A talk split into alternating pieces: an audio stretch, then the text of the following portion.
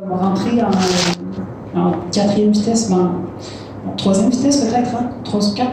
Euh, donc, de Open, encore une fois, bienvenue à Montréal.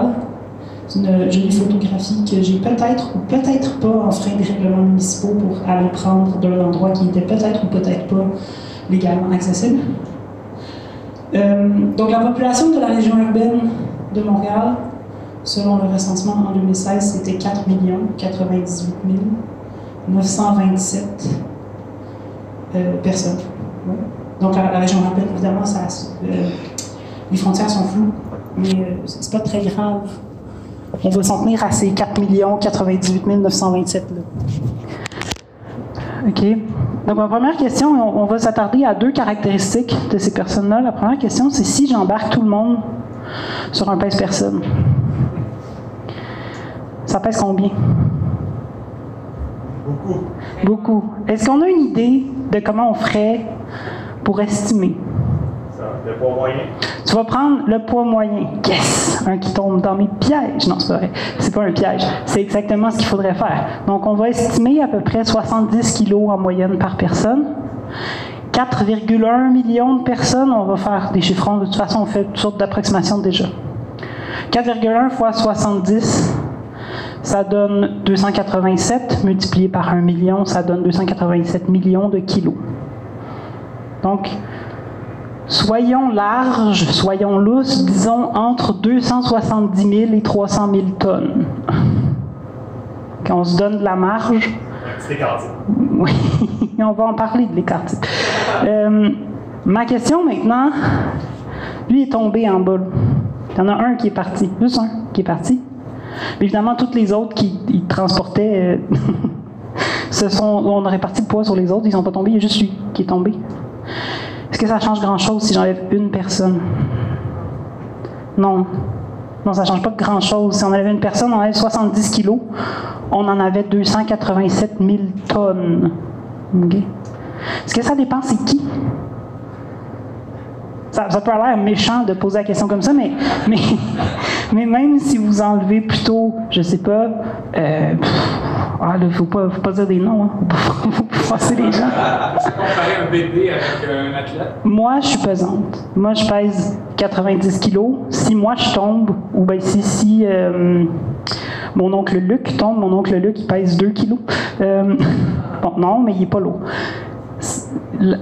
De, devant la somme qui était de 300 000 tonnes, je vous rappelle, hein, quelques kilos de plus ou de moins, ça ne fait pas une grosse différence. Je dis qu'on s'intéressera à deux aspects des personnes, donc leur masse corporelle. Maintenant, on va s'intéresser à leur actif total, incluant leur capital. Donc, si on prend notre 4 98 000 personnes, puis qu'on prend tous leurs actifs, incluant leur capital, ça vaut combien? Hein, il y avait déjà eu une étude, euh, en fait, pas une étude, mais quand, quand, il y a eu les élections en 2018, ils avaient fait hein, les, le, les, les, actifs de toutes les personnes. Je pense même qu'ils avaient calculé la valeur nette. Puis c'était quelque chose comme François Legault au-dessus d'un million, Manon Massé 44 000. Donc, on voit qu'il y a une disparité. Il y avait une disparité dans les, les, masses corporelles aussi. La question, si j'enlève une personne, lui, là, lui est parti. Puis j'ai enlevé son, son, petit moton de cash aussi. Je ne sais pas si euh, il était là, là, il n'est plus là. Okay? Si j'enlève une personne, est-ce que ça change grand-chose? Ça dépend à qui. Est-ce que ça dépend à qui? Oui, n'est-ce pas? Il y a des gens, il y a des individus pour qui l'actif total, incluant le capital, hein, représente une portion significative du total de tout l'actif de tout le monde. Si Jeff Bezos il était là, dans la pièce à soir, qu'on soit là ou pas, ça ne ferait pas une grosse différence. Comme ce qu'on vient d'identifier, c'est une grosse distinction, une distinction importante sur ce qu'on appelle la distribution de deux variables aléatoires qui sont de nature différente. Donc, je vous les représente rapidement. Gardez ces, diagrammes-là en tête et on va y revenir plus tard. La masse corporelle, on avait dit en moyenne 70 km, 70 km non, 70 kg, merci. Euh, il y a évidemment, il y a de, il y a de l'aléatoire. hein. Il y a des gens qui sont plus lourds, il y a des gens qui sont moins lourds, mais ça tourne autour de ça. Il n'y a pas grand monde en bas de 40, puis il n'y a pas grand monde en haut de 110. Hein, ou il n'y a pas grand monde en haut de 100. Donc ça reste quand même autour du même ordre de grandeur. Si on regarde maintenant l'actif des gens, ça peut avoir l'air de ça ici. Mais regardez l'échelle. 1, 100, 10 000, 1 million, 100 millions. On a une échelle logarithmique. Donc, le fait que pour les, les actifs, ça se répartit sur plusieurs ordres de grandeur, ça nous dit quelque chose de différent sur la façon dont on appréhende ces nombres-là. OK? La raison pour laquelle je n'ai pas fait l'estimé de l'actif total de la Ville de Montréal en prenant la moyenne, c'est que vous ne la trouverez pas, la moyenne. En tout cas, pas facilement. Statistique Canada, ils l'ont quelque part. Ils ne la publient pas vraiment. Pourquoi?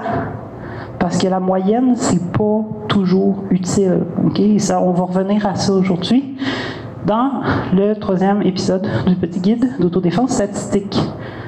Donc, euh, je me présente, Élise Davignon. Je suis euh, doctorante à l'Université de Montréal en théorie des probabilités et euh, également chargée de cours. Vous avez mon adresse courriel. Vous avez un chevreuil. OK. Aujourd'hui, on parle de variables aléatoires. OK. La première section de ma présentation va porter sur la définition de ce que c'est une variable aléatoire. Ça va faire un peu plus référence, pour celles et ceux qui n'étaient peut-être pas là aux séances précédentes, on va faire un peu référence quand même à des concepts qu'on a vus, puis on va tout rattacher ça ensemble. La deuxième portion, qui est probablement la plus costaude, porte sur les distributions, l'étude des distributions des variables aléatoires. OK? C'est tout codé avec des couleurs, j'ai bien du fun. Vous allez voir. Donc, je reprends un peu mon exemple. Je vais choisir une Montréalaise au hasard ou un Montréalais. Hein? Et puis, on va mesurer des choses. Donc, sa taille en centimètres, par exemple. Ou sa masse corporelle.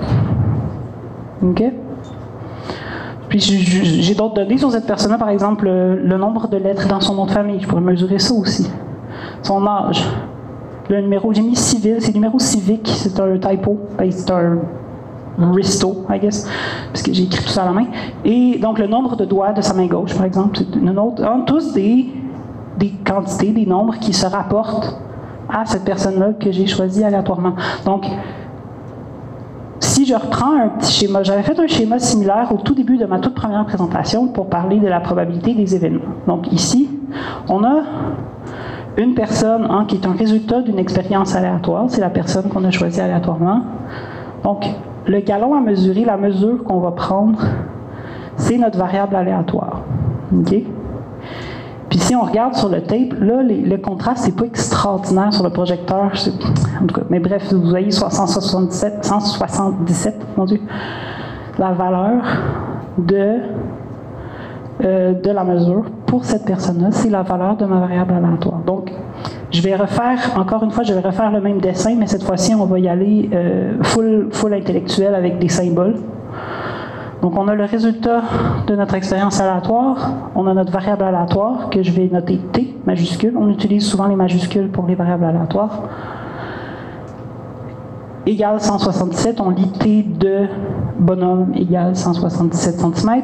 Donc, on a la variable aléatoire, notre T. Le résultat de l'expérience aléatoire, c'est l'argument de ma variable aléatoire. Et le 177, c'est la valeur associée à cette personne-là pour notre variable aléatoire. Donc, pour celles et ceux qui étaient là, hein, qui vont peut-être avoir des souvenirs, on a une fonction, son argument, sa valeur. Donc, tout, presque tout en mathématiques suit à peu près ce schéma-là. Okay, donc, pour nos variables aléatoires, si maintenant je remplace toutes les autres choses qui restent par des symboles, hein, le petit oméga, le oméga minuscule, c'est souvent la lettre qu'on utilise pour représenter le résultat de l'expérience aléatoire, et puis ça peut avoir une valeur x, un nombre réel. Okay, c'est ça que c'est une variable aléatoire. Souvent, on omet la notation avec les parenthèses et l'argument, parce que intuitivement, ça a du sens de dire la taille est égale à un certain nombre. Ici, notre t, c'est un truc qui dépend du résultat de la variable aléatoire. Okay? Est-ce que c'est clair? Donc, comment on fait la définition d'une variable aléatoire à partir de, des concepts d'expérience aléatoire qu'on a établis dans les autres présentations? OK? Est-ce que je le, le, sens que tu donnes au mot aléatoire, parce que c'est comme la personne qui est aléatoire. Oui, c'est la personne qu'on a choisie qui était aléatoire au début. Parce que tu as choisi celle-là hasard. C'est ça, exactement. OK. Donc, il y aurait. Donc, il y aurait aussi la question de l'aléatoire de la génétique, mais ça, revient un peu au même. Tu sais, ça, ça, y aurait aussi la question de comme tes gènes seraient peut-être ce que tu considères comme l'expérience aléatoire, puis là, la, la, tête de la personne, de une personne serait une fonction de ça. Il y a plein de façons de le voir. Mais donc, au début, on a dit on choisit une personne de façon aléatoire. Puis ensuite, ben, une fois qu'on a choisi une personne, cette personne-là a une taille, une masse corporelle, il y a un nom de famille avec un certain nombre de lettres. Et c'est ça qu'on voit. On voit que on peut mesurer tout un paquet de variables aléatoires en même temps sur la même personne. Donc, comme ceci. N'est-ce pas? Par exemple, la taille 177, l'âge 35 ans, la masse 68 kg, c'est pas moi, hein? Euh, le numéro civique 1, 2, 3, 4, le nombre de doigts sur la main gauche 5, est chanceuse, et euh, le nombre de lettres dans son famille 10. Hein, donc toute une, série d'interprétations qu'on peut faire, c'est toujours la même personne. Et donc, quand on a de l'aléatoire, ce qui arrive, c'est qu'on vient changer cette personne-là. Là, les chiffres changent, les lettres vont rester pareilles. Alors ici, c'est parce que je me suis amusé. J'aime bien faire le, le, spelling bee dans le New York Times. Fait quand j'ai juste des lettres comme ça, il y a comme quelque chose dans mon cerveau qui part, puis je regarde quel mot je peux faire avec. si vous multipliez tout ça, ça vous donne 737 205 000 kilos en carré fois centimètre. C'est pas, ça sert à rien. C'est juste que bon, je me suis amusé. Euh, Bon, quand on fait des probabilités, hein, la question c'est toujours quand est-ce qu'il va y avoir des probabilités. Hein? Tu disais où est-ce qu'il y a l'aléatoire là-dedans si on a choisi une personne? Évidemment, l'aléatoire, c'est qu'on a choisi quelqu'un qui est au hasard. Donc maintenant, quand on veut calculer des probabilités, ça nous prend toujours, toujours, toujours des événements. Comment on va définir les événements? Mais comme ça. Donc ça, c'est un exemple ici. L'événement x égale 5. Hein? L'événement, la taille de la personne est égale à 5 cm. Ça décrit un événement qu'on va pouvoir utiliser dans notre machinerie, sur notre petite balance qui mesure les probabilités que j'avais introduites il y a deux cours. Donc maintenant, on peut calculer la probabilité de x égale 5, parce que x égale 5, c'est un événement. Donc ça pourrait, par exemple, valoir 1 sur 12. Ça marche, parce que x égale 5, c'est un événement. Ça, ça marche pas. La probabilité de x si x est une variable aléatoire, ça se peut pas. L'exemple que j'utilise toujours quand j'enseigne ça en classe, parce que beaucoup d'étudiants, même au bac, font encore l'erreur. Une variable aléatoire, par exemple, si je roule 2D, ma variable aléatoire, ça pourrait être la somme des 2D. Cette expression-là, ici, ça serait la probabilité que la somme de, de, des 2D égale 5, c'est 1 sur 12. Ça a du sens. Hein? Vous pouvez le dire comme une phrase en français. C'est quoi la probabilité que la somme des 2D ça marche pas. Hein? Juste comme du point de vue sémantique, c'est incomplet. Donc, cette expression-là n'a pas de sens. Donc, un exemple rapide, hein? si j'ai 2D, donc ici, X, ça va être le résultat du premier D, et Y, le résultat du deuxième D. Si ça vous dérange, premier, deuxième, imaginez qu'il y en a un qui est rouge, l'autre qui est bleu. Je les aurais dessinés rouge puis bleu, mais ça scrapait tout comme mon genre de ma cohérence de code de couleur, puis j'étais pas j'étais pas prête à faire ça. fait que. Il y a le premier puis il y a le deuxième. Donc ici x égale 2, ce serait le premier d donne 2, hein, y plus grand que 4 ou égal à 4, le premier d euh, donne 4. x plus y égale 7. Je peux faire ça, je peux prendre des variables aléatoires, les additionner ensemble, faire une nouvelle variable aléatoire x plus petit que y, ça, ça, se fait aussi. Je peux regarder la probabilité que le premier d est plus petit que le deuxième. En autant que ça ici, c'est un événement, je peux calculer les probabilités. OK? Donc, c'est un peu la façon dont on ramène nos variables aléatoires à la théorie qu'on a vue précédemment sur comment on calcule la probabilité d'événement. OK? Dernière chose, puis là, c'est un peu technique, puis c'est pas super grave, puis il y a juste une slide là-dessus parce que je veux pas passer trop, trop, trop de temps. C'est difficile de faire cette définition-là proprement, mais je veux juste illustrer que, comme on avait vu qu'il y avait une notion d'indépendance pour les événements, parce qu'on disait deux événements sont indépendants si quand on sait qu'un s'est produit, ça change pas la probabilité pour l'autre. Pour les variables aléatoires, on va dire qu'elles sont indépendantes si quand on sait qu'il y en a une qui est plus petite que B, mettons, la probabilité que l'autre est plus petite que A, ça ne change pas. Puis tant que ça, c'est vrai pour toutes les valeurs de A et B possibles, on va dire que nos variables, que nos variables aléatoires sont indépendantes. Donc, la notion d'indépendance de deux variables aléatoires, ça correspond intuitivement à ce à quoi vous vous attendriez. Euh, je ne veux pas aller plus loin que ça maintenant. Quand je dis ça correspond intuitivement à ces risques, sauf des fois non, puis là on se plante. Donc, c'est pas super évident, mais globalement, l'idée reste là. Faut, faut, faire toujours très très attention, ça peut être très piégeux, il y a des choses qui ont l'air indépendantes puis qui finalement ne le sont pas. Mais euh, essentiellement, ça reste comme ça, puis je n'irai pas nécessairement plus loin dans cette définition-là aujourd'hui. Donc voilà pour ce qui connecte les variables aléatoires à ce qu'on a vu précédemment et qui, donc, je pense, donne une bonne définition de ce que c'est. Maintenant, on peut calculer tous les événements qu'on veut. On a vu comment on fait. Hein. on définit l'événement, puis on calcule.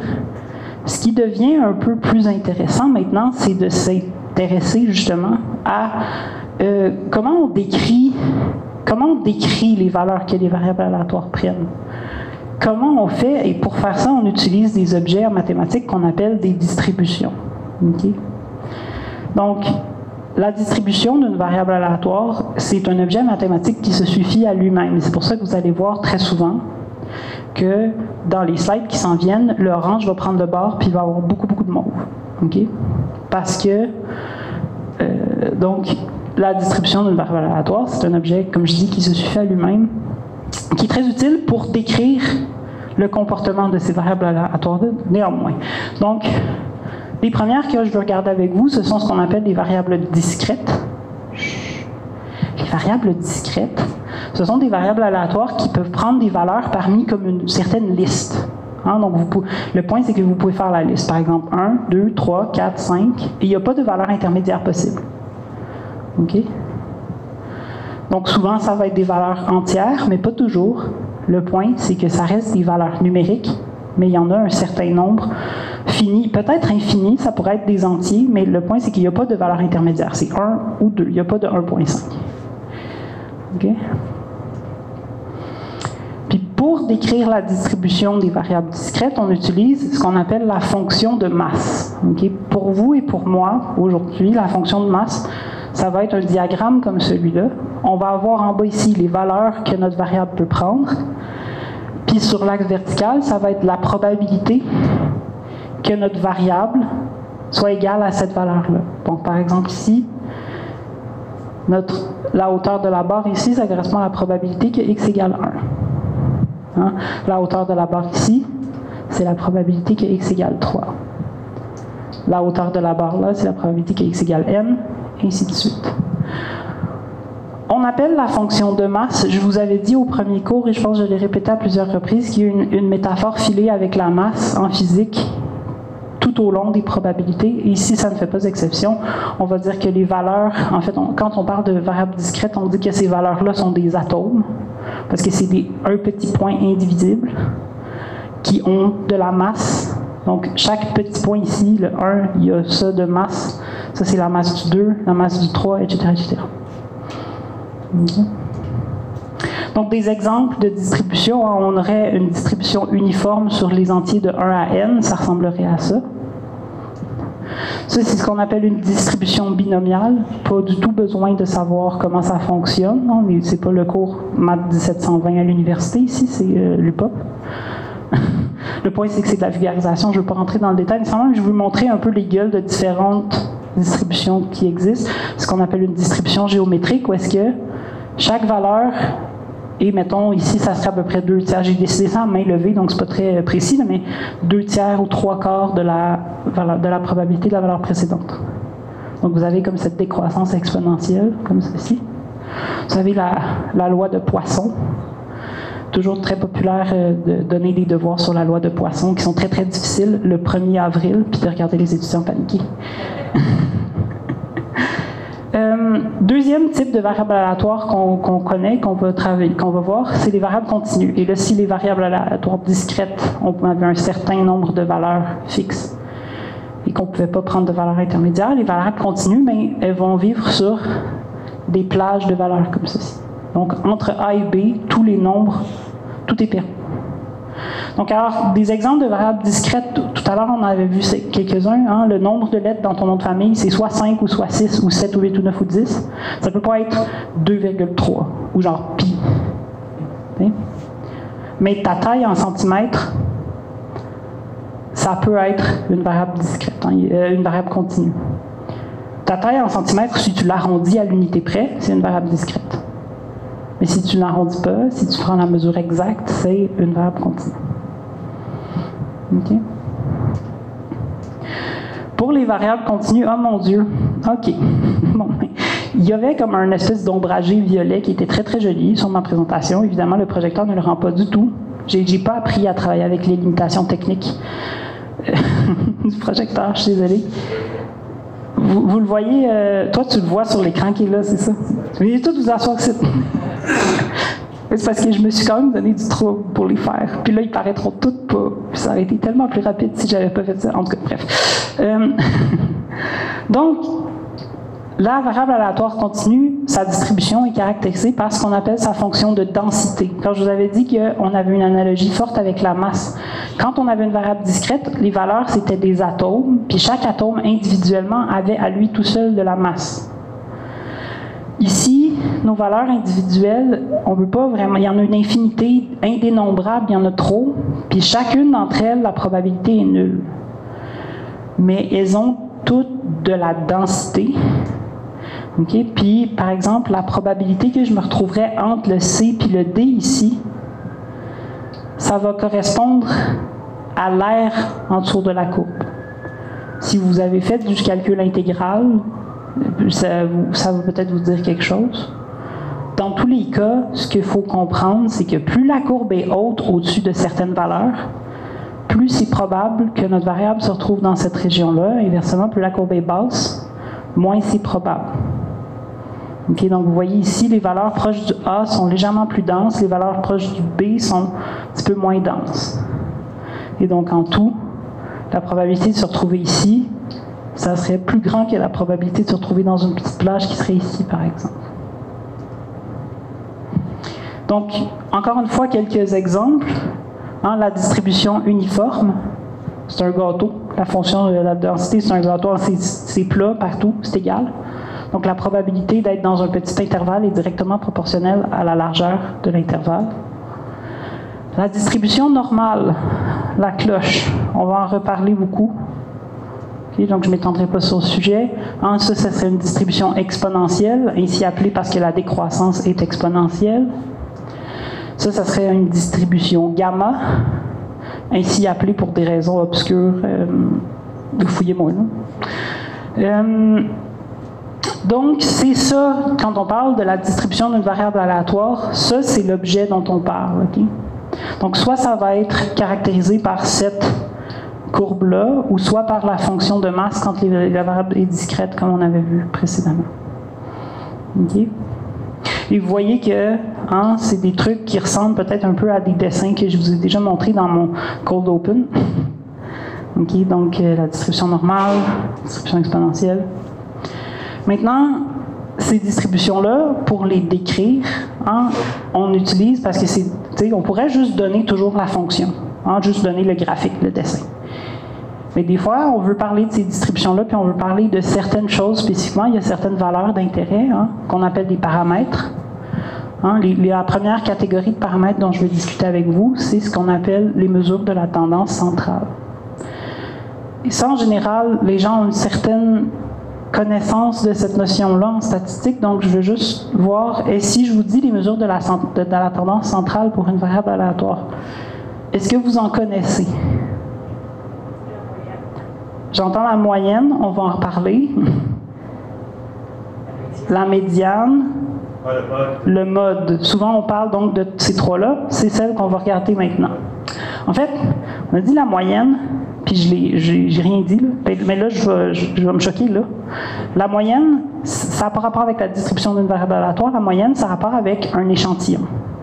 Il y a une grosse confusion entre les deux. Puis, si j'étais un peu. Euh, si j'étais un peu euh, plus énervé, plus, plus hors de moi, puis que je me contrôlais moins, je vous dirais que peut-être la raison, l'entière raison pour laquelle j'ai développé ce petit cours-là, c'est pour essayer de communiquer aux gens la différence entre l'espérance et la moyenne, parce que ça m'énerve. OK? Donc, on va parler de l'espérance aujourd'hui. La moyenne, on va en reparler, ben, on va en reparler un peu plus tard aujourd'hui, mais on va en reparler beaucoup la semaine prochaine. Donc, ici, je vais prendre un exemple avec une variable discrète qui peut prendre deux valeurs. Ça va être, je pense, euh, la meilleure façon d'introduire le concept. OK? Donc, j'ai ma valeur A et ma valeur B, ils sont sur une bascule dans un. C'est une bascule, je ne sais pas si ça paraissait. non? Excusez. Je ne suis pas euh, une grande dessinatrice. La question, c'est à quel endroit je place le pivot pour que la bascule tienne en équilibre? Souvenez-vous que j'ai fait l'analogie avec la masse. J'ai dit ça, c'est la masse de A, la masse de B. Donc, si les deux masses sont égales, évidemment, il faut que je mette le pivot directement au milieu. Mais si lui est plus lourd, il faut que je ramène le pivot vers lui. L'espérance d'une variable aléatoire, que beaucoup de gens appellent la moyenne, c'est cet endroit-là où il faut que je place la bascule en dessous de ce que j'appelle le support de ma distribution pour que la bascule tienne en équilibre. Donc, si j'ai une distribution qui ressemble à ça ici, ben, vous voyez que si je mets mon pivot ici, ça va tenir. Euh, parce que c'est moi qui vous le dis, parce que évidemment Mais le point, c'est que vous voyez que c'est pas forcément une des valeurs hein, qui, qui, est représentée dans le support de ma variable aléatoire directement. Ça peut être juste une valeur intermédiaire. Hein. Je peux, si on faisait la, la moyenne, donc si on regardait l'espérance, par exemple, du nombre de lettres dans le nom de quelqu'un, ça pourrait être 8,5 ou 8,6. C'est pas obligé d'être un nombre entier juste parce que la variable aléatoire prend des valeurs entières. On utilise souvent la lettre grecque mu, ou une autre notation, c'est le E majuscule, que ici j'ai colorié en mauve pour vous indiquer que ça se rattache à la distribution de x, x qui est en orange parce que c'est encore notre variable aléatoire, et mu qui est en rose parce que c'est un nombre réel. Donc c'est la moyenne pondérée finalement de toutes les valeurs possibles. Et c'est là qu'il y a le lien avec la moyenne, c'est que c'est effectivement finalement une moyenne pondérée de toutes les valeurs possibles. Et la pondération est donnée par les probabilités, par la masse. Donc finalement, on aurait, pour la calculer, si vous voulez, vous pouvez faire 0 fois la probabilité que x égale 0, plus 1 fois la probabilité que x égale 1, plus 2 fois la probabilité que x égale 2, etc. etc. Donc, ça ici, jusqu'à présent, j'ai parlé de variables aléatoires discrètes, mais pour des variables continues, c'est le même principe. Ça correspond au point où il faut que je mette ma bascule pour mon euh, pivot pour que la euh, bascule reste en équilibre. C'est la même chose quand on a des variables continues. Hein. La métaphore de la masse continue, en fait, l'espérance, ça correspond au centre de masse, carrément. Donc, quand je disais que l'analogie avec la masse est, très, très, très forte, euh, c'est très, très, très, très, très fort comme analogie, ça va très loin. Donc, je vais parler un peu plus tard, il y a un lien très, très étroit entre la notion de la moyenne d'un échantillon puis de l'espérance d'une distribution. Mais très souvent, les gens mélangent les deux. Maintenant, la question. Euh, donc, ah, ça, je voulais juste vous montrer que vous avez encore le même schéma qu'on avait tout à l'heure, hein, une variable aléatoire, l'espérance puis la valeur. C'est comme une fonction, son argument, puis la valeur associée à l'argument par la fonction. Euh, puis, parfois, comme l'argument est lui-même une fonction, on a vu tout à l'heure, une fonction dont l'argument est une fonction mathématique, on appelle ça une fonctionnelle. Bon, je me suis un peu emporté. J'aime ça, l'analyse fonctionnelle. Qu'est-ce que je vous dise? Euh, c'est pas nécessaire, c'est pas, ben, c'est juste du métalangage mathématique. Euh, un autre point qui est important, l'espérance n'existe pas toujours. Hein? Donc, il y a, donc, quand on s'imagine une bascule, évidemment, cette analogie-là qu'on a avec le monde réel, de comme si je mets deux enfants sur une bascule, puis que je veux que ça tienne en équilibre, où c'est que je place le pivot, il y a un problème. C'est qu'évidemment, lorsque vous avez des, distributions qui ont un peu l'air de ça, ou est-ce que c'est asymptotique, mais ça décroît très très lentement, ça se pourrait qu'il y ait toujours une infinité de masse par là-bas. Puis que le centre de masse de ce qu'il y a par là-bas est toujours infiniment loin. Ce qui fait que peu importe où vous placez votre bascule, votre, pivot, la distribution va toujours partir sur le camp comme ça. Ça, ce que ça veut dire, c'est que l'espérance est infinie. Ça veut dire que on peut pas calculer une espérance. Comme je vous disais qu'il y a un lien entre la moyenne et l'espérance, mais quand l'espérance est infinie, calculer une moyenne, ça ne donnera pas grand-chose, on va le voir plus tard.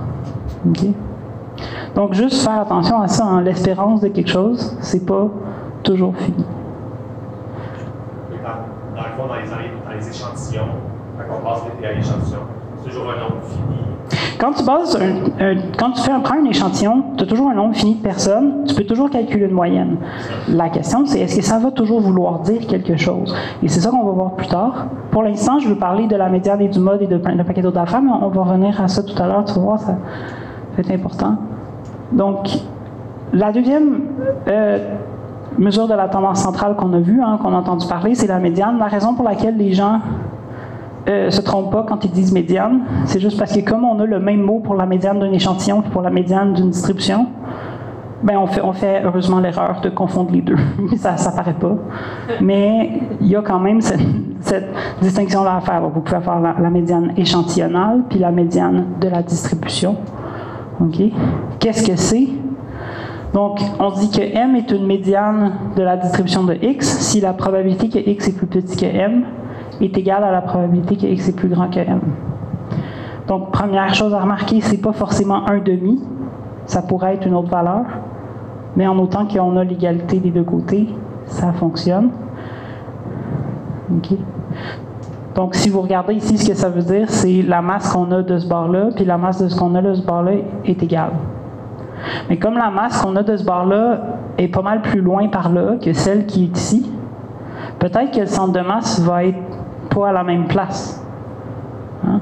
Mais ça, c'est la médiane, c'est celle qui coupe en deux. On a la moitié de la probabilité de ce côté-là et la moitié de l'autre côté. Et ça, ça existe tout le temps. Même des fois, ça existe tellement qu'il peut y en avoir plus que Donc, vous voyez que si j'ai ma distribution ici, là, c'est pas full clair parce que ça, c'est des lignes verticales qui ne sont pas la distribution, mais elles sont aussi mauves parce que c'est aussi des valeurs qui se rapportent à la distribution. Vous voyez que si je prends n'importe lequel de ces deux points-là, hein, la probabilité d'être de ce bord-là est la même que la probabilité d'être de ce bord-là. Donc, ces deux-là sont deux médianes. La médiane n'est pas forcément unique. Souvent, hein, quand il y en a plus, qu'est-ce que les gens y font? Ils prennent la moyenne. Bon. On, va voir, j'ai comme une petite. euh, ça m'agace, moi, la tendance que les gens ont. J'ai beaucoup de chiffres, je veux juste un chiffre, je veux juste faire la moyenne. Non, ça marche pas comme ça tout le temps. OK? Euh, donc, autre, je disais, comme, je disais tout à l'heure, l'espérance, c'est pas toujours une médiane. hein. La médiane, c'est pas toujours là où est-ce qu'il faut placer la bascule, et, spécifiquement lorsque les distributions sont asymétriques, c'est-à-dire elles sont pas, pas semblables d'un côté et de l'autre. Souvent, ça va résulter en cette différence-là. Question, oui? Mais si, pourquoi, comment ça se fait que c'est pas tout le temps le même point si euh, l'espérance, c'est la moyenne pondérée des probabilités? Est-ce que c'est parce qu'on multiplie par la, la valeur de. Parce que si, t'as- si la masse là-bas est beaucoup, plus, est beaucoup, beaucoup plus loin, Ouais. Bon, ou est plus, plus, plus étendue. OK? Ben, tu as la même masse sur tout ce segment-là que tu n'as ici. Mais celle-là, puisqu'elle est plus loin, si tu imagines en physique, ça fait comme un plus gros bras de levier. Ça force plus fort. Et c'est parce que la médiane, c'est pas aussi un peu l'équilibre entre les probabilités des deux Ça fait juste, ça veut juste te dire ça, puis ça, ça pèse la même quantité. Mais l'espérance, c'est le pivot sur lequel tu dois faire tenir la patente en équilibre.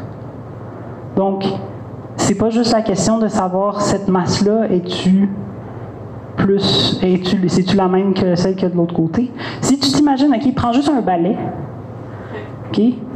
Puis, si tu coupes en deux, ton balai, OK?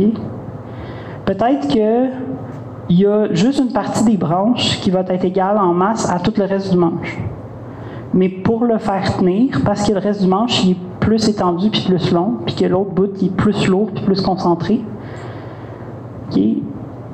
ta médiane va être plus proche du bord, puis ton point d'équilibre pour ton balai il va être plus loin, un peu par là. C'est comme plus. Ouais. je sais pas si trop, mais c'est c'est la question de comme un bras de levier. Plus que les valeurs sont loin, plus qu'elles ont qu'elles comptent dans la moyenne. Tu comprends? Par exemple, si on prend un exemple avec une distribution discrète, si on avait Jeff Bezos dans la salle ici, la moyenne de l'actif total de tout le monde, ça serait clairement genre proche du milliard. Parce qu'il possède plusieurs centaines de milliards. De milliards. On est, je ne sais pas s'il possède des centaines de milliards, mais en tout cas, on est une dizaine. OK, fait que la moyenne, ça serait quoi? Ça serait à peu près genre 100 milliards divisé par 10, 10 milliards. Mais la médiane, ça serait l'avoir de la personne qui est entre les deux, à mi-chemin. Ouais. Fait que ça serait comme, je sais pas, je veux pas donner de chiffres, je sais pas si vous avez l'air pauvre ou pas. là. mais, mais, mais donc, tu comprends l'idée qu'il y a- une différence fondamentale entre les deux notions. Justement, la médiane est beaucoup moins sensible à des grandes, euh, des grandes valeurs aberrantes comme ça. Les dernières choses dont on parlait quand on parlait de la mesure de la tendance centrale, le mode d'une distribution, c'est la valeur qui est la plus probable, ou la plus fréquente, ou celle qui est la plus dense. Donc, ça correspond au maximum. C'est facile à, repérer sur un graphique, c'est juste là où ce qui est le pic. S'il y avait plus qu'un pic, on dirait que la distribution est bimodale. Moi, ce que j'appelle la distribution Pont-Jacques-Cartier. Souvent, les- la distribution des notes dans mes cours a l'air un peu de ça. Ceux, qui ne sont pas venus au cours, puis ceux qui sont venus au cours. On, trouve ça drôle, mais c'est, ça pareil. Euh, donc ça, c'était pour les paramètres de la tendance centrale. Les autres choses, puis là, on va passer un peu peut-être un peu plus rapidement là-dessus, mais donc un autre paramètre intéressant, c'est ce qu'on appelle les paramètres de dispersion. Donc là, on a vu c'était quoi la tendance centrale. Maintenant, à quel point on est loin du centre. Donc la première mesure de dispersion, c'est ce qu'on appelle l'étendue. C'est aussi niaiseux que ça a de l'air. C'est juste la largeur de l'intervalle. La plus petite valeur possible jusqu'à la plus grande valeur possible, c'est large comment? B moins A, tout simplement. Évidemment, ce pas toujours une valeur d'intérêt parce qu'on a des distributions qui peuvent prendre des valeurs sur toute la ligne réelle. Hein, la distribution normale, ça peut prendre n'importe quelle valeur sur toute la ligne réelle. Donc l'étendue serait infinie. Donc on introduit une nouvelle mesure de, euh, de, la euh, dispersion qu'on appelle la variance. Et là, il n'y a pas vraiment de façon facile de dessiner quelque chose qui vous représenterait c'est quoi. Donc, je vais juste vous donner la formule. La variance de x, c'est juste l'espérance de la distance entre x et son espérance au carré. Donc, si vous prenez, vous avez l'espérance, vous regardez où c'est qui est tombé x, vous prenez la distance de ça, vous mettez ça au carré, puis là, ça va vous donner une nouvelle variable aléatoire avec une nouvelle distribution. Vous prenez l'espérance de cette nouvelle distribution-là. Ça, c'est votre variance. C'est un peu compliqué. Le point, c'est que avec la variance, on définit l'écart type, qui est juste la racine carrée de la variance. Et l'écart type, il y a une interprétation qui est quand même plus agréable, qui que je vais vous donner à l'instant. OK? Donc ça ici, c'est la lettre grecque sigma minuscule. Euh. Donc l'écart type, l'interprétation qui est plus, plus agréable, c'est que vous allez avoir toujours, toujours, toujours Une façon de déterminer c'est quoi la probabilité que votre variable se retrouve dans un certain intervalle autour de l'espérance. Et c'est la, la formule que vous avez ici. Donc la probabilité que votre x soit à plus ou moins n fois l'écart type de son espérance, ça va être au moins n carré moins 1 sur n carré. Donc par exemple, si vous prenez n égale 2, la probabilité d'être à plus 2 écarts types de l'espérance, c'est au moins 3 quarts. Donc il y a beaucoup de au moins, de au plus, là, mais en connaissant l'écart type, vous pouvez donc déjà faire certaines déductions. Et ça, c'est vrai, peu importe la distribution exacte de x. Si on connaît juste l'espérance et l'écart type, on peut tout de suite dire quelque chose comme ça. ici. Donc, si vous, voulez plus ou moins 5 sigma, ben, vous allez avoir 24 sur 25, c'est 96 OK?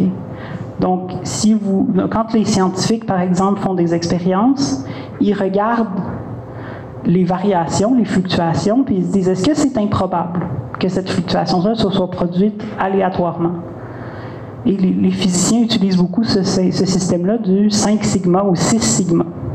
Ils disent ici, on est à plus que 6 fois l'écart type, on va dire c'est une valeur qui est très improbable. C'est aussi 6 fois l'écart type, 6 au carré 36 moins 1, 35, 35 sur 36, ça veut dire que la probabilité que cette cette valeur aberrante-là se soit produite, ce serait euh, d'au plus 1 36e.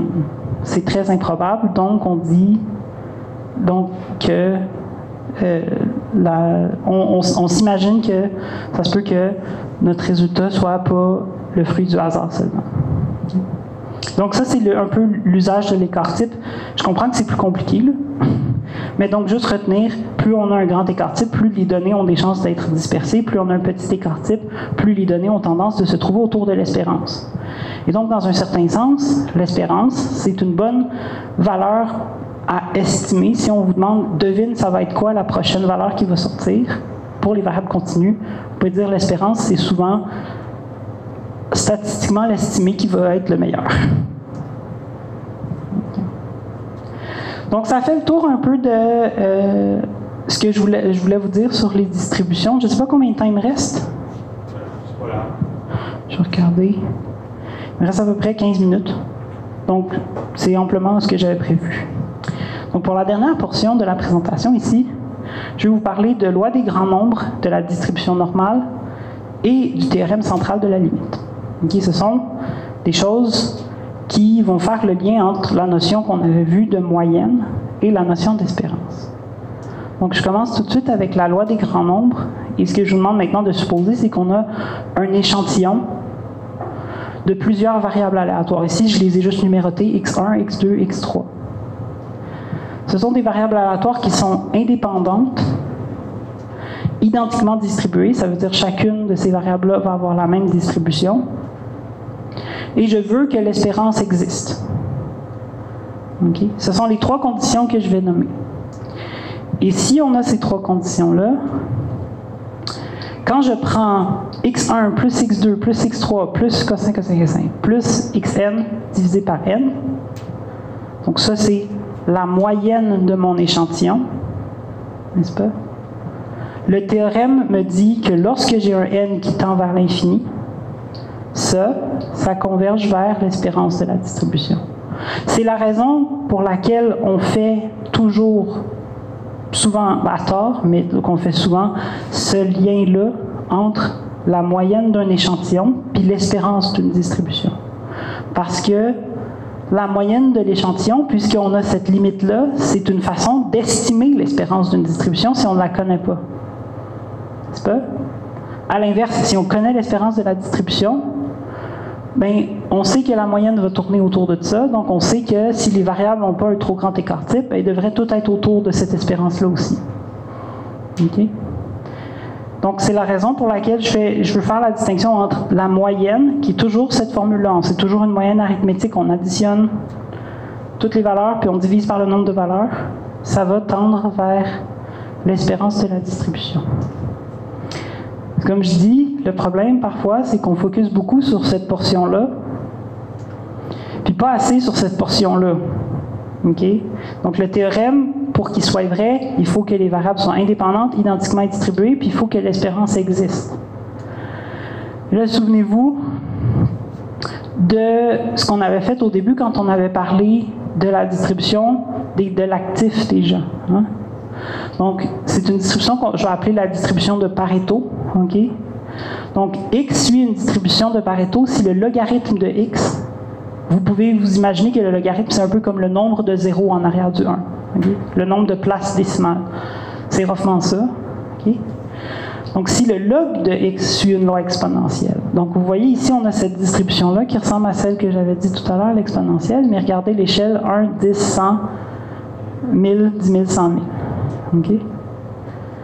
Donc, quand on a que log de x suit une distribution exponentielle, notre variable x suit une distribution qu'on appelle de Pareto. Et si on a que l'espérance du log est plus grand que 1, l'espérance de x, x elle-même, n'existe pas. Et donc, en particulier, quand on avait la, question de la distribution des revenus, si vous traciez un histogramme, et c'est encore une fois difficile de trouver ces données-là, mais ça donne cette distribution-là, ce qu'on appelle de Pareto. Hein. C'est la, loi de Pareto, souvent, c'est la loi de ce qu'ils appellent du 80-20. 20% des gens possèdent 80% des ressources, 80% des gens se partagent le 20% qui reste. Statistiquement, une loi de Pareto, ça correspond à ceci. Okay. Et quand on a ça, l'espérance n'existe pas. Okay. Ce que ça veut dire, c'est que si vous faites une moyenne, plus vous avez de gens, plus la moyenne va monter, mais ça ne vous donnera pas une mesure correcte de la tendance centrale de la distribution. L'espérance, quand vous avez une distribution Pareto, elle n'existe pas, donc la moyenne, pour estimer un paramètre, ça ne sert à rien. Ça ne veut pas dire qu'on n'a pas le droit de la calculer, ça veut juste dire que quand on la calcule, il faut savoir que ça ne veut rien dire. ou en tout cas que ça ne veut pas nécessairement dire ce à quoi on s'attend ou ce à quoi on est habitué. D'autres exemples, le nombre d'hectares brûlés par un incendie de forêt. C'est un exemple de genre de variable aléatoire. Si vous avez un incendie de forêt, il y en a des très petits, il y en a des très très gros. Il y en a quand même souvent des très très gros aussi. C'est le genre de choses qui sont distribuées selon une loi de Pareto. Moi, quand j'avais fait un stage avec une écologiste forestière, c'était tout ça le point de, ce qu'on faisait, c'est de montrer que les, forêts brûlent comme ça. OK? Le nombre d'abonnés euh, touchés par une panne de courant, aussi le genre de choses où le, le, nombre d'abonnés touchés par une panne de courant, le genre de choses qui suit ce genre de distribution-là. Sur plusieurs ordres de grandeur, on a une décroissance exponentielle. Euh, L'indice qu'on avait vu tout à l'heure, hein, c'est ce que je vous disais tout à l'heure, si vous en enlevez un, est-ce que ça fait une différence est-ce que ça dépend de qui on enlève? C'est toujours hein, une bonne façon de les repérer, ces, ces affaires-là. Donc, le, nombre d'hectares brûlés par un feu de forêt, bien, vous allez en trouver des feux de forêt qui comptent pour presque 50, 60, 70% de tous les hectares brûlés une année. Ce que ça veut dire, on s'imagine que ça, ça va être Pareto. Alors, même chose, le nombre d'abonnés touchés par une panne de courant, il y en a toujours des petites, mais des fois, il y en a une grosse, puis ça va être 90% des coupures de courant de l'année dues à une seule panne. Oui? Et vous contrastez ça avec le poids de quelqu'un, il n'y a pas personne dans la ville qui fait 50 de la masse de la ville à lui tout seul. Et l'autre exemple le revenu ou l'actif d'une personne. ou C'est un autre exemple de. Et ça match un peu l'indice, encore une fois. Il y en a des individus qui, à eux seuls, accumulent ce pourcentage-là de toute la ressource. Et dans ces cas, on ne peut pas appliquer la loi des grands nombres. C'est ça le point que je vous disais. Donc, on peut calculer la moyenne, on peut toujours, si on a une échantillon, calculer une moyenne, mais on ne peut pas déduire les mêmes choses. qu'on aurait pu déduire si on avait eu que l'espérance existe.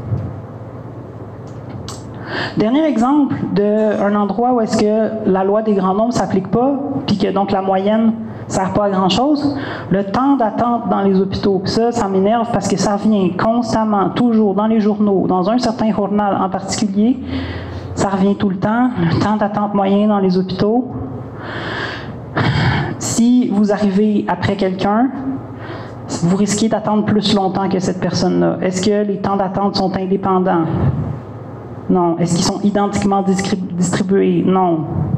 Ergo, est-ce que vous pouvez conclure que la moyenne va tendre vers l'espérance? Non.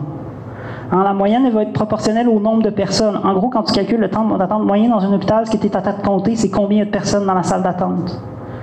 C'est plus compliqué que ça, mais le point, c'est que cette valeur-là ne converge pas vers une limite. Tu ne peux pas faire des comparatifs directs puis dire à une place c'était ça la moyenne, puis à l'autre place c'était ça. Ça veut dire que tel, hôpital est moins efficace que l'autre.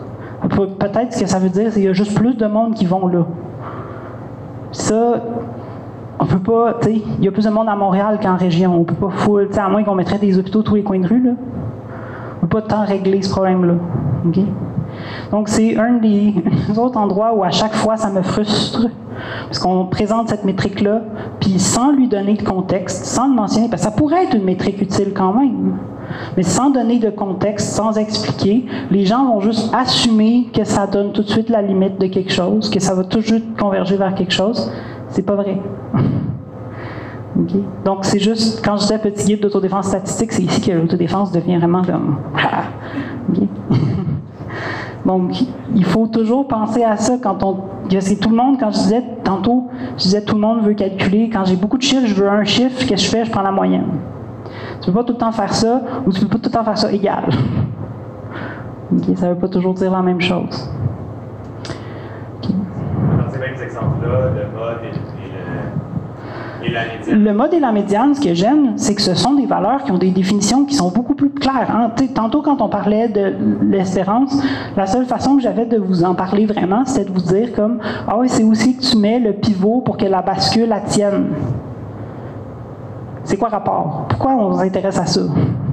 C'est la médiane, c'est toujours clair. Hein? Il y en a 50 qui est en haut, 50 qui est en bas. Ou pas 50 mais tu dans le cas des distributions continues, c'est qu'il y en a la moitié en haut, la moitié en bas. C'est toujours clair. C'est pour ça d'ailleurs que quand on parle de métriques sur le revenu, Statistique Canada publie rarement les données sur les moyennes parce que c'est juste confondant. S'ils vont parler du revenu médian, ça, c'est clair que ça veut dire. Le temps d'attente médian aussi, ça serait plus important. Ben, le temps d'attente médian, c'est clair qu'est-ce que ça veut dire. Après, ici, le problème, c'est pas que l'espérance n'existe pas. Donc, la solution, le remède, ne sera pas forcément le même. C'est-à-dire que ton temps d'attente médian, euh, comme les temps d'attente ne sont pas identiquement distribués, tu ne pourras pas te dire, ah, ça va être un estimateur de la médiane de la population. Parce qu'encore une fois, le temps d'attente médian, il va aussi augmenter à mesure qu'il y a plus de gens dans la salle d'attente. Donc, on a encore ce problème-là.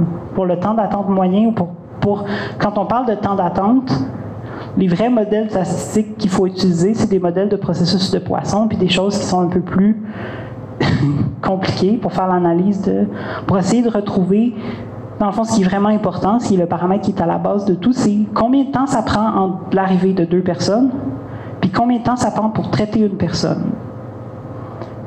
Si ça prend plus de temps de traiter une personne que le gap entre l'arrivée de deux personnes à ta salle d'urgence, ben, il va se former un line-up. Puis c'est cette- ce gap-là qui est vraiment intéressant et pertinent. Toutes les autres, les façons, toutes ces autres métriques-là ne te permettent pas d'estimer ça directement. Si tu voulais peut-être estimer ça plus directement, il faudrait que tu divises pas par n, il faudrait que tu divises par n carré, par exemple. Puis là, tu aurais un. En tout cas. Bref, ça peut, ça peut devenir quand même compliqué, mais le point, ce que je voulais faire, c'est que quand tu parles de juste la moyenne, juste la moyenne, ça dit très rarement toute l'histoire. La dernière portion de la présentation, je vais vous parler de la distribution normale parce qu'évidemment, c'est la fameuse cloche. On en a tellement beaucoup parlé. Il y a même un livre qui est profondément problématique qui s'appelle The Bell Curve. This is the bell curve. Ça, c'est la, courbe en cloche. Puis c'est pas genre n'importe quelle courbe qui ressemble vaguement à une cloche. C'est cette cloche-là. Donc c'est exponentiel de moins x carré sur 2, blablabla. C'est pas grave exactement l'expression. Mais donc c'est cette courbe en cloche. Et pour cette distribution-là, on a des propriétés qu'on aime beaucoup. Hein? La moyenne, la médiane, puis le mode, c'est tout la même. C'est cette valeur-là qui est centrale au milieu, c'est celle aussi qui est le pic. Autre chose intéressante sur la dispersion, hein, donc on a la largeur du pic est proportionnelle à l'écart type. Donc vous avez mu moins sigma, ou c'est sigma et l'écart type, vous avez ça ici. Mu moins 2 sigma, mu plus 2 sigma.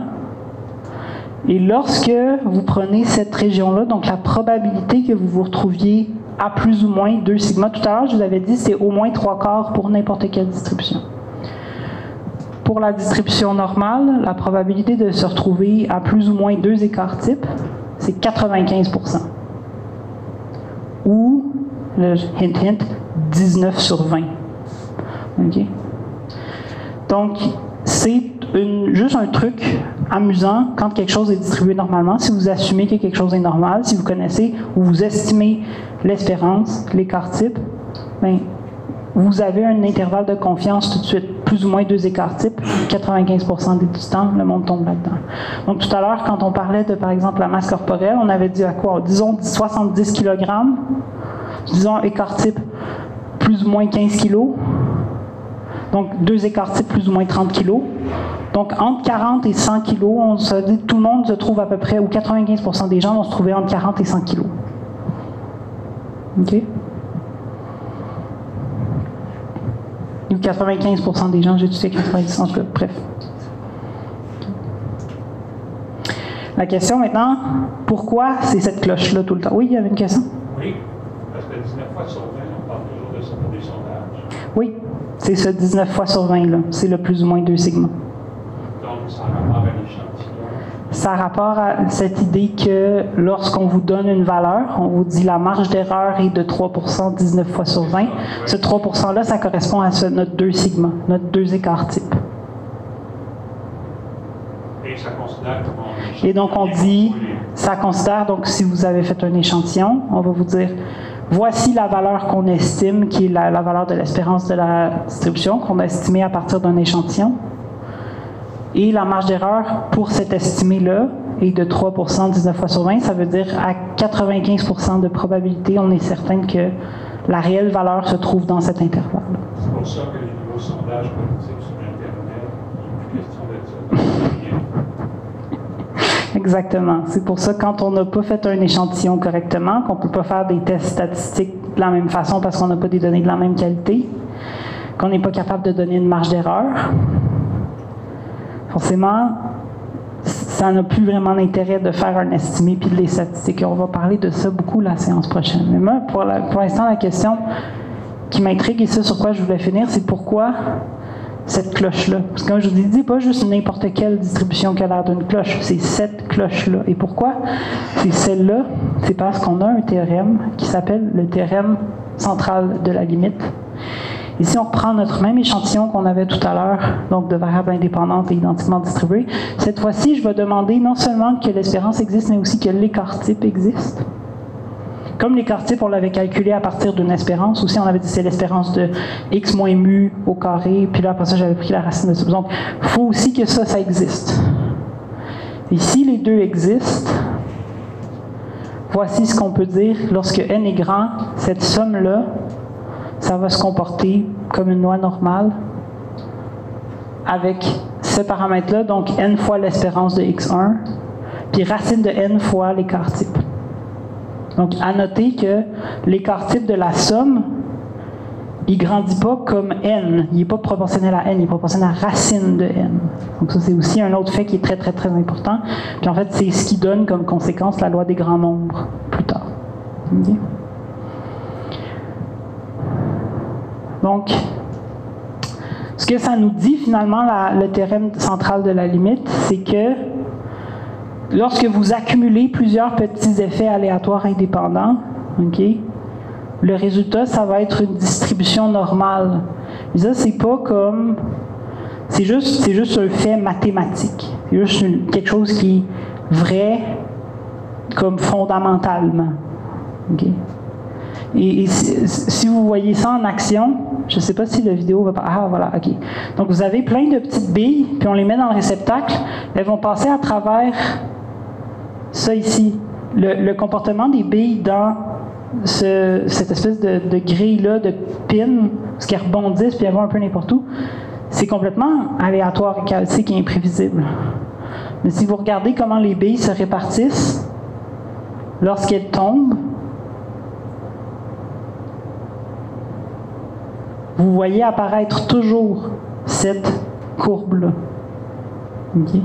C'est une illustration du fait que fait de la nature. Comme si on avait peinturé une autre ligne sur le, le- le réceptacle en plastique, ça, ça aurait quand même donné la même courbe. Ça n'aurait pas donné l'autre ligne. C'est pas parce qu'on a peinturé une ligne, c'est pas parce qu'on s'attend à ce que c'est juste un fait de la nature. Donc c'est pour ça que la distribution normale, elle est tellement partout. C'est pour ça que on fait le lit, on, on- on a tendance à faire l'erreur d'assumer que tout suit cette distribution-là, alors que c'est pas forcément le cas. Il y a certaines choses qui y échappent. J'en ai donné des exemples tout à l'heure, des choses qui suivent une distribution de Pareto, etc. Mais, donc, pour beaucoup, beaucoup de choses. Ceci s'applique et quand ça s'applique, j'espère que je vous ai donné une bonne façon de comme, comprendre intuitivement un peu de quoi cette distribution-là a l'air, qu'est-ce que ça veut dire les corps types, etc., etc. Donc, comme je disais, la semaine prochaine, on va parler de données empiriques. Euh, vous voyez qu'il y a du vert qui est apparu, c'est une nouvelle couleur.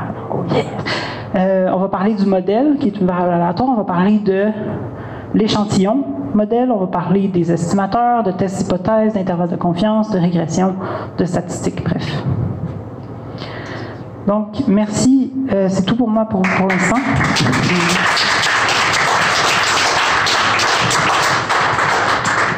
Euh, merci beaucoup d'être venu. Fait qu'on va prendre une petite pause de 10-15 minutes environ. Là, puis euh, si vous voulez rester par la suite, malheureusement c'est fermé sur le côté. Là. Il y a de l'eau à volonté toutefois. Mais si vous voulez rester, vous allez pouvoir euh, poser des questions, commentaires, discuter ensemble, euh, justement avec Élise puis entre nous aussi. là. Donc merci. Ah, j'ai une petite euh, dernière chose. Euh, dans le fond, euh, une petite dernière annonce spontanée à l'UPOP, justement, si jamais certains d'entre vous là, seraient intéressés à vous impliquer, ça serait, je vous invite à donner votre nom, là, ça, serait, ça peut toujours être plaisant. Merci.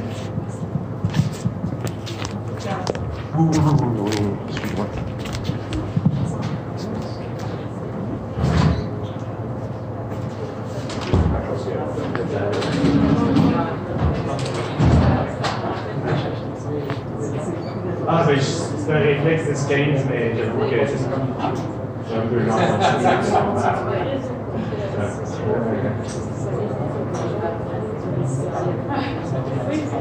Ah ouais? Ah ouais? Ok. Ouais, moi, je c'est- Ça peut être des formules, c'est un peu. Là, mais c'est.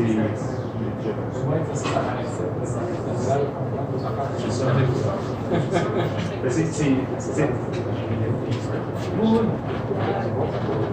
ah, merci, excuse-moi. Non, c'est une de mes, justement, par rapport à, les là, c'est une de mes grandes frustrations. Parce que je, je comprends pas pourquoi, quand ils donnent une moyenne, ils donnent pas les corps types. Déjà, de base, la moyenne, des fois, déjà de base, la moyenne, quand la donnent, c'est pas nécessairement pertinent. Que- c'est ça qu'on peut expliquer. Mais de base, même quand c'est pertinent, je trouve qu'il devrait toujours y avoir des cartes types, juste pour voir comme la distribution vient de dire, tu à cause que la comme la moyenne est, très susceptible de vous donner à l'erreur. T'arrives, là, euh, tu vas, tu sais, donc, t'aurais comme les, grandeurs d'enfants à l'école. Tu par exemple, tu, tu peux faire une moyenne en théorie, que tu sais, ça. Mais t'as un enfant qui, qui, comme, un pied de plus que tout le reste. Un, un peu une donnée aberrante qui affecte la moyenne. Des fois, dans c'est ça. Ben oui, ça. Ça, fait que. c'est- C'est quand même un un propos.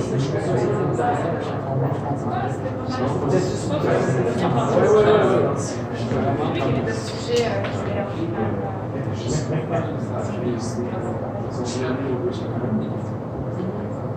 Oui?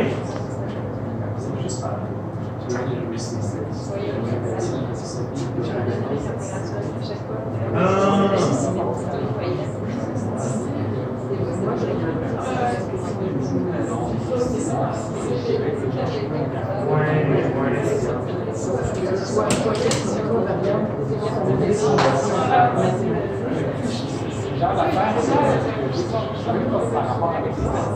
c'est dans la. Ouais. Le PIB. C'est intéressant. Je sais que les critiques sur le PIB sont.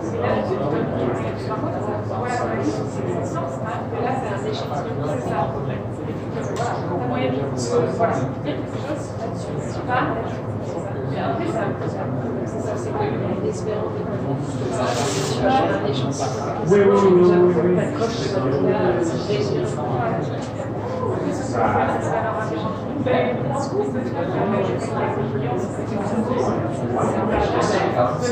Ça, ça va être pertinent.